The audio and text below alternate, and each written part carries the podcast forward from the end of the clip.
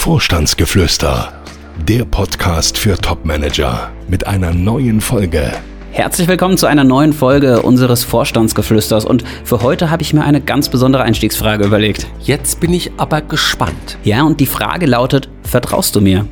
Konstantin, jetzt muss ich ja doch mal lachen. Also die Frage klingt ja wie aus einem Dialog einer seichten Netflix-Serie. Aber ich weiß schon, heute geht es ja genau darum, um Vertrauen. So ist es, denn du behauptest ja, das Wichtigste, um auf Top-Level bestehen zu können, ist Vertrauen. Das stimmt. Warum? Das verrate ich dir. Und zwar sofort, nachdem du unsere Podcast-Folge offiziell mit unserer kleinen Erkennungsmelodie eröffnet hast. Also bitte, drück doch mal hier den Knopf. Aber gerne doch. Er ist Coach, erfolgreicher Autor und seit mehr als 20 Jahren berät er Topmanager. Jetzt gibt Dr. Detambell im Gespräch mit Konstantin Müller Einblick in Themen und Trends auf Führungsebene. Sie hören Vorstandsgeflüster. So, jetzt aber, warum ist das mit dem Vertrauen so wichtig? Weil ohne Vertrauen nichts geht. Also das beginnt ja schon mit dem Vorstellungsgespräch. Viele Top-Managerinnen und Manager mit denen ich es zu tun habe, die glauben ja, es käme im Vorstellungsgespräch vor allem darauf an, besser zu sein als die Mitbewerber. Also sprich, weniger Fehler zu machen. Wenn du das so sagst, dann, weil du das nicht glaubst? So ist das. Also keine oder nur wenig Fehler zu machen, ist sicherlich die Grundvoraussetzung, damit das Gespräch nicht mit einer Absage endet. Aber das Wichtigste ist doch, dass mein Gesprächspartner am Ende des Gespräches weiß, warum er sich für mich entscheiden soll und eben nicht für einen anderen. Und das ist doch das Verrückte, die meisten Bewerber sorgen dafür, dass Vertrauen nicht entsteht, obwohl man doch weiß, dass es genau darauf ankommt. Wie das denn? Na, also Vorstellungsgespräch. Da geht's doch schon mit Unwahrheiten los. Also, da wird zum Beispiel die Frage gestellt, warum wollen Sie sich denn beruflich neu orientieren? Statt einfach zu sagen, äh, weil ich einen neuen Vorgesetzten bekommen habe und der will mit mir nicht arbeiten, erzählt man dann was von, ach wissen Sie, im nächsten Jahr werde ich 50 und da habe ich gedacht, nach 17 Jahren im Unternehmen muss ich mir mal was Neues suchen. Oder statt zu sagen, ähm, dass die eigene Position entfällt, weil ein Teil des Unternehmens verkauft wird oder schlecht dasteht oder so etwas, erzählt man dann irgendwas davon, dass man sich jetzt neu definieren möchte und so weiter und so weiter. Das glaubt doch keiner. Und so setzt sich das sofort, diese Unwahrheiten. Warum wollen Sie gerade bei uns arbeiten? Wenn man diese Frage stellt, die Antworten, also da könnte man sich die Haare raufen, was man da hört. Und wie gesagt, eigentlich geht es doch darum, im Vorstellungsgespräch Vertrauen aufzubauen. Und ich sage immer, also wenn so ein Gespräch schon damit losgeht oder eine, eine, Beziehung, die man ja da anfängt miteinander, dass man dem anderen gleich mal die Unwahrheit sagt, man könnte auch sagen zum Teil die Hucke vorlügt, das ist doch sicherlich nicht eine gute Basis für alle weiteren Schritte. Wie könnte man dann Vertrauen aufbauen? Ach Gott, im Grunde, indem man sich einfach klar macht, was dem anderen wichtig ist. Und es geht ja nicht nur im Vorstellungsgespräch darum, sondern eigentlich bei allem im beruflichen Miteinander. Es geht doch darum, dass der eine Aufgabenstellungen hat, die er dem anderen gibt und hofft, dass der die bestmöglichst erledigt. So, und wenn man jetzt mal überlegt, wem traut man es zu, eine Aufgabe zu erledigen, dann doch vor allen Dingen denjenigen, die solche Aufgaben in der Vergangenheit bereits gemacht haben. Sprich, ich sage immer in solchen Vorstellungsgesprächen zum Beispiel, nicht irgendwelche floskelhaften Antworten und nichtssagende Phrasen zu dreschen, sondern Erfolge rüberzubringen, von Aufgaben zu erzählen, die man in der Vergangenheit gemeistert hat und die in dem Unternehmen, mit dem man heute redet, als Aufgaben anstehen. Auf diese Weise entsteht Vertrauen. Ja, stimmt schon. Man möchte ja irgendwie eine Sicherheit haben, dass der Bewerber das, was er zukünftig tun will und soll, auch kann.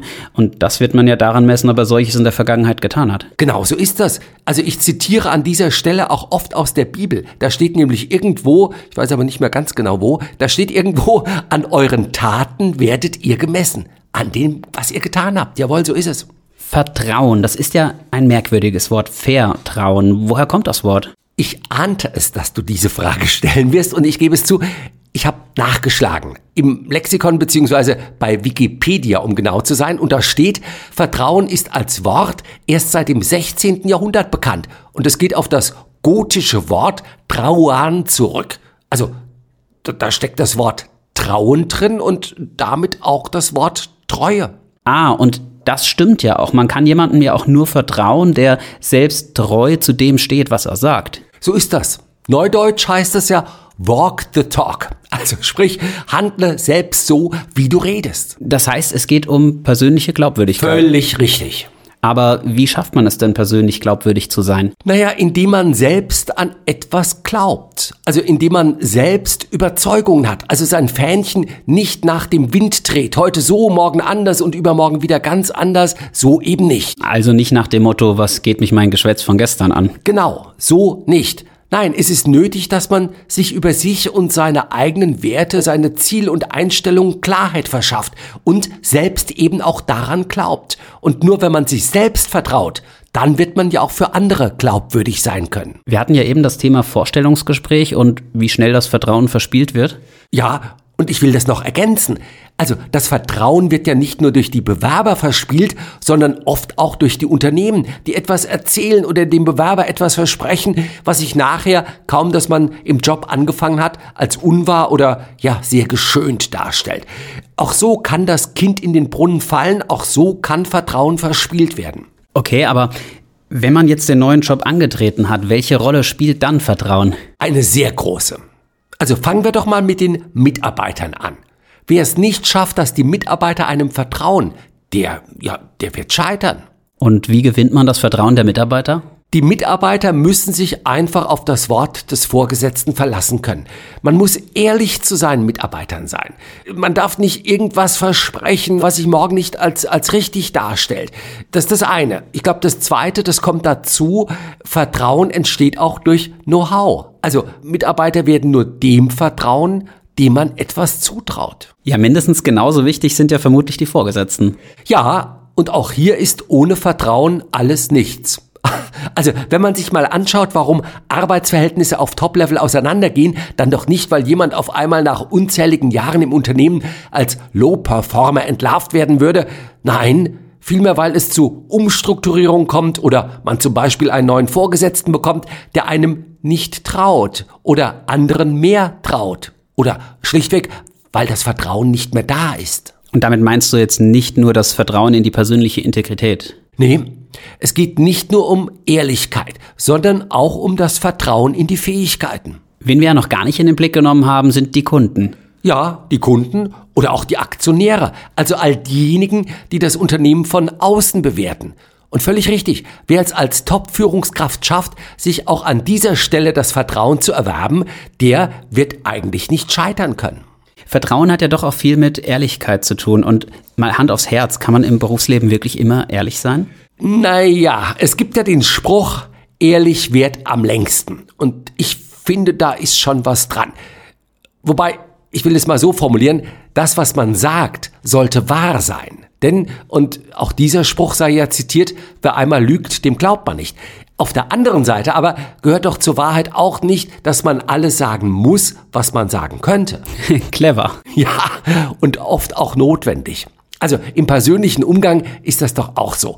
Wir sagen ja selbst unseren Liebsten nicht immer all das, was uns so einfällt, sondern wir filtern sehr sorgfältig, denn ansonsten, ja, ich glaube, wäre die Scheidungsquote in Deutschland garantiert noch höher, als sie sowieso schon ist. Aber trotzdem, das, was man sagt und tut, sollte wahrhaftig sein, sollte wahr sein, ansonsten wird Vertrauen zerstört. Dann fassen wir doch mal zusammen. Die Moral von der Geschichte. Tja, willst du mal zusammenfassen? Ja, ach, wie soll ich sagen? Also, Vertrauen ist der Anfang von allem. So lautete mal ein Werbespruch der Deutschen Bank. Das war Anfang der 90er Jahre. Ich meine, dass die Deutsche Bank dann viele Jahre daran gearbeitet hat, dieses Vertrauen zu verspielen, das ist zwar richtig, aber ich glaube, der Spruch, der stimmt trotzdem. Es gibt übrigens ein sehr schönes Experiment, das auch schon lange her ist. Ich glaube, ja, 50 Jahre vermutlich schon. Und das ging, ja, das ging damals in die Literatur als Rosenthal- oder Pygmalion-Effekt ein. Ah, ja, ich glaube, die Studie kenne ich sogar. Da geht es um eine Schule, beziehungsweise wurde die Studie an einer Schule durchgeführt? Völlig richtig. Also die Studie wurde an einer Schule durchgeführt und ja, also im Grunde, es war so, die Wissenschaftler teilten damals einigen Lehrern mit, dass sie im kommenden Schuljahr eine Klasse übernehmen dürften, die sich aus den intelligentesten und besten Schülern zusammensetzte. Und Ja, das Wunder geschah. Nach Ablauf des Schuljahres waren diese Klassen deutlich besser als die anderen. Ihre Noten, selbst der IQ der Schüler lag nachgemessen rund 20 Punkte höher als beim Durchschnitt. Aber wenn du sagst, das Wunder geschah, wieso das denn? Das ist doch kein Wunder, wenn sich die besten Schüler bestens entwickeln. Das stimmt, aber so war es ja nicht. Nein, die Psychologen, die hatten ja gelogen. Also die Klassen setzen sich gerade nicht aus den Besten zusammen, sondern es war eine völlige zufällige Auswahl, die man da getroffen hat. Weil aber die Schüler selbst glaubten, zu den Besten zu gehören und auch die Lehrer ihnen mehr zutrauten, stieg die Leistungs- und Lernkurve phänomenal an. Man sieht also, Vertrauen vollbringt sogar kleine kognitive Wunder. Das ist ja witzig. Ja, Vertrauen in sich selbst und in andere lohnt sich. Und nach so viel Weisheit, ich vermute, du hast uns dennoch auch heute noch eine philosophische Weisheit mitgebracht. Aber klar doch. Und zwar, man soll überzeugt sein, dass das Glück des Menschen nicht in der Menge des Besitzes besteht, sondern in der rechten Verfassung seines Innern. Der Ausspruch stammt von Aristoteles. Hilf mir nochmal schnell. Aristoteles. Der lebte im dritten Jahrhundert nach Christus und war, ja, kann man glaube ich sagen, einer der ganz berühmten griechischen Philosophen. Wenn er jetzt sagt, dass das Glück des Menschen nicht in der Menge des Besitzes besteht. Ja, dann meint er damit, dass unsere innere Verfassung und eben nicht der äußere Besitz darüber entscheidet, ob wir mit Freude und dem Gefühl von Erfüllung unser Leben führen oder nicht. Also, es kommt darauf an, wie wir uns selbst im Innern erzogen haben, ob wir unsere negativen Affekte wie Zorn, Wut, Ärger, Ängste oder auch Sorgen, Stress, Neid, ob wir Habgier und Überheblichkeit uns weitgehend abtrainieren konnten. Und ob wir den positiven Affekten wie also Mitgefühl, Zugewandtheit, Verständnis, Selbstgenügsamkeit oder auch Demut, Dankbarkeit, ja, ob wir das in unseren Gefühlen eben wirklich nach vorne gebracht haben. Und ich vermute mal auch, das ist eine Voraussetzung, dass wir Vertrauen ausstrahlen und uns andere vertrauen. Völlig richtig. Denn der andere merkt doch sehr schnell, ob es uns nur um unseren eigenen Vorteil geht oder um die Sache an sich. Und wer würde schon jemandem vertrauen, dem es nur darauf ankommt, selbst groß rauszukommen oder den eigenen Besitz zu vergrößern? Dann hätten wir es mal wieder für heute. Wir wünschen eine gute Zeit, die geprägt ist von Vertrauen. Und wir danken natürlich fürs Zuhören und wir freuen uns auf die nächste Folge. Tschüss. Gibt es Fragen, die Dr. Detambell Ihnen beantworten kann? Schreiben Sie uns podcast@vogel-detambell.de. Vorstandsgeflüster